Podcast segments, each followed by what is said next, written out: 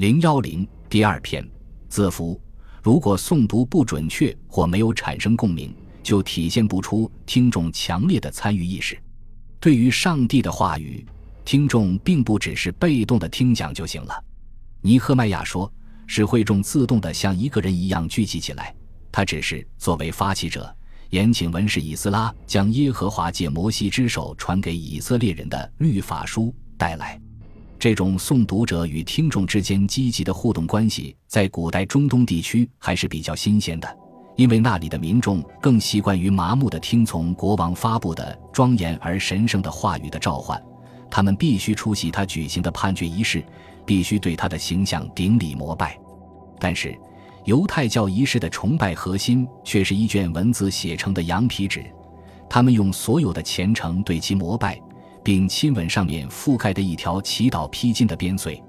不仅如此，这还是一个没有国王的时刻。听众的热情和诵读者的激情紧密地融合在一起，成为一个静穆诵读与虔诚倾听的统一群体。在所有对中和以色列人的宗教元素与其邻人的传统习俗和偶像之间的差异的学术关注中，很容易忽视的是。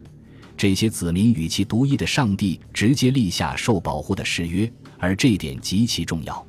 无论不忠还是顺从，悔过还是无心，他们都是自己的历史舞台上的主角，而不是任由祭司、王子和文士呼来喝去的没有个性的无知大众。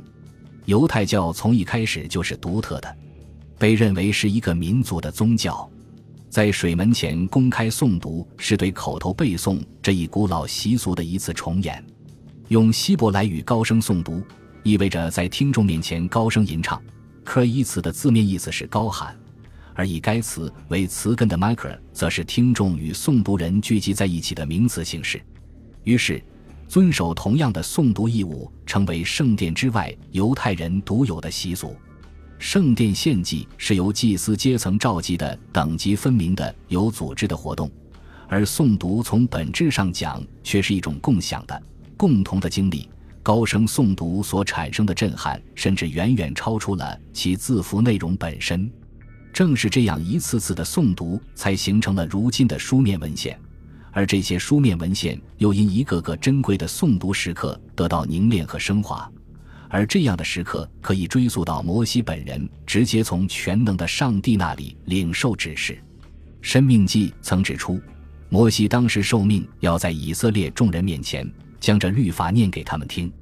要召集他们男女孩子，并城里寄居的，使他们听，使他们学习。以斯拉高高的立于全神贯注的听众之上，并不只是为了简单的转述摩西的原话。也是对其场景的一种具有自我意识的再现。尼赫迈亚将其描述为，这就似乎是面对一群重新觉醒的人，他们迷失了自己，不再知道这些字符的本源意义。通过这种公开诵读的形式，律法和历史宛若新手历历眼前，公众的生活热情被重新燃起。羊皮卷本身也同样具有重要意义。精巧的卷轴意味着可携带的记忆。就好像是灾难的灰烬中留存下来的某个传家之物。作为这项活动的总指挥，尼赫迈亚当然知道他在做什么。尽管美索不达米亚的律法文书在建立王室作为主权国家方面具有重要意义，但巴比伦和波斯的宫廷仪式主要是做给人们看的。在这次活动中，以斯拉的任务是负责说和听，即赋予字符以生命力。诵读犹太哲学并不是静静的默读，这是很早就形成的惯例。在这个民族的自我意识开始觉醒的时刻，犹太人用希伯来圣经的风格进行诵读时，并不是采取独自默读的形式，也不是为了加强自我反思意识。犹太人的诵读是一字一句的高声朗读，社会性的、聊天式的、生动活泼的、慷慨激昂的。是一次旨在使听众从接受转化为行动的展示性的公开活动，是一次具有重要的、直接的人性意义的诵读活动，是一次寻求争论、评说、疑问、打断与阐释的诵读活动，也是一次知无不言、言无不尽的诵读活动。犹太人的诵读从不经谈任何事，以斯拉的角色是把律法文本的严格规定呈现于集体公共领域，展示其神圣性。这是重新献祭和重新觉醒三幕剧的高潮。首先是重新修建耶路撒冷的城墙，然后是在原址上建造第二圣殿，最后是公开展示摩西律法。如果缺少最后一幕，前两幕将毫无意义。这其中的每一项活动都不仅仅是纪念性的。各项活动串联起来，意味着宣称一种无可争辩的犹太独一性：耶和华的子民是与众不同的。重建的城墙就是一个建筑宣言。耶路撒冷依然是戴维的城堡，即使犹地亚已经不再有国王，但耶和华的王室崇拜核心已经重新树立起来。重建的耶和华居所将作为犹太人唯一的真正的圣殿矗立在那里。礼仪习俗是否恰当的裁判者和颁布的圣地法就是犹太人的宪法。托拉的字符赋予犹太民族的独一性以纲领性的内涵，所以不再需要一位世俗的国王，更不需要一位上天的国王来保证其权威性。在这些字符的背后，是对独一的、无形的耶和华的坚定信仰。晚近的塔木德学者甚至将耶和华描述为，在创造宇宙之前。他也曾求教于一部先存的托拉。早在17世纪，巴鲁赫斯宾诺莎就坚持认为，摩西五经是其描述的事件发生后，经过几代人之后的凡人作者写成的历史文件，从而开创了圣经批评的先河，并且他认定以斯拉最有可能是其主要作者。所有这些都是必不可少的，因为以斯拉和尼赫迈亚敏锐地意识到了他们面对的困难。如何重新认定谁是谁不是这个耶和华群体的真正成员？文士和管理层都属于被尼布贾尼撒驱逐的精英阶层，另外就是王室氏族及其士师和治安官吏，或许还有大多数文人。他们于公元前五百九十七年被一起掳往巴比伦，很有可能某些留下来的犹地亚人步了精英阶层的后尘。毕竟。对犹太人的大规模的驱逐行动至少有三次，一次是公元前五百九十七年，一次是公元前五百八七年，还有一次是公元前五百八十二年。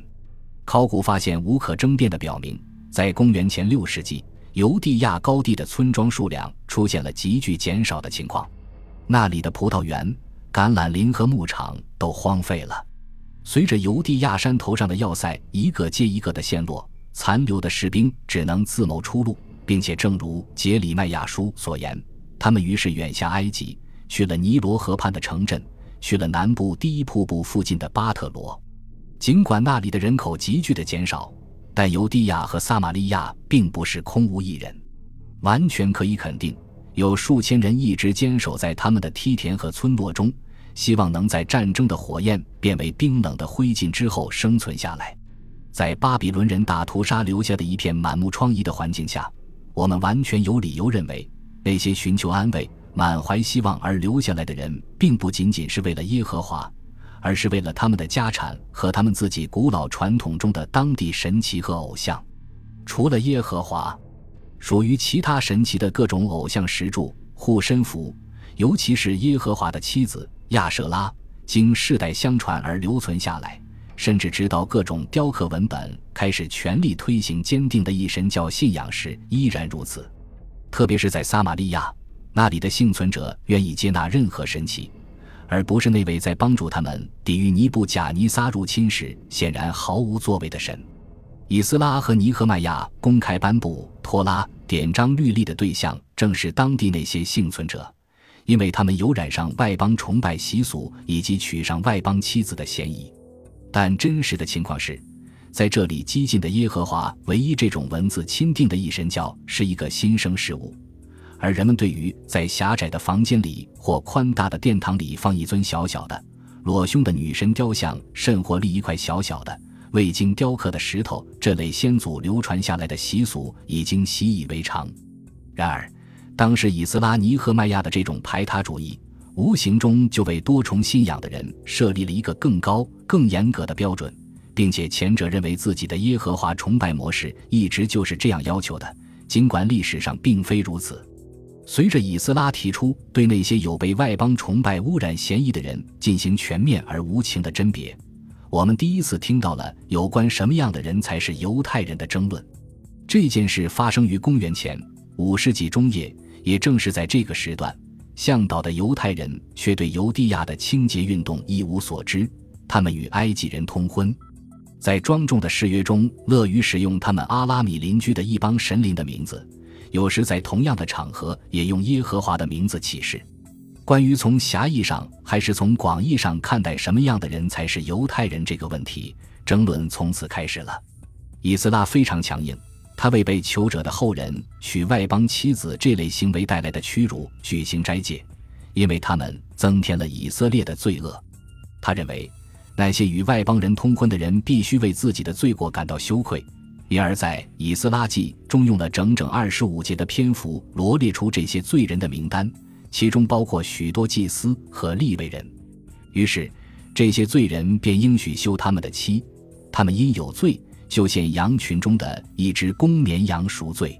实际上，这样的罪人多达几千人。以斯拉的动机是彻底清除异端因素。使耶路撒冷成为纪念朝圣节日和举行献祭仪式的唯一圣殿，